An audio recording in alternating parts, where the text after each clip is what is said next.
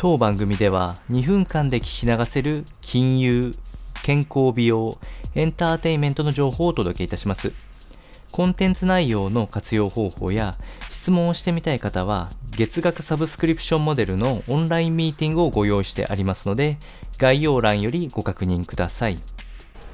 本日はザ・チャートよりガソリン価格の現状をお伝えしていきたいというふうに思います。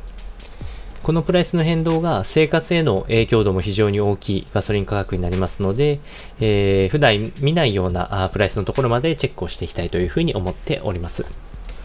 えー、まずガソリン価格は直近上昇傾向となっておりまして、えー、こちらはまあ基本的に原油価格に連動していくことも相まって、えー、今どんどん原油価格自体が、え高騰していっておりますので、え現在レギュラーガソリンが150円程度、廃浴ガソリンが160円程度というところで、えまあボトムでいくと100円を割っていた時代もあったりするので、えまあそれから比べると随分上がってきたといった状況です。で、ここからは、あの、地域によっての差をお伝えするんですけれども、最もガソリン価格の単価が安いのは和歌山県、えー、となっておりまして、東京と比べてだいたい7円、えー、リッター7円程度の安くなっているということです。えー、まあ、車が必須な地域、かつ、車の需要が多いところは、比較的安い傾向があるかなというふうに思います。逆に最も高い地域は長崎県となっておりまして、12リッター以上高いの、あ12円、えー、パーリッター以上高いので結構差は大きいかなというふうに思います。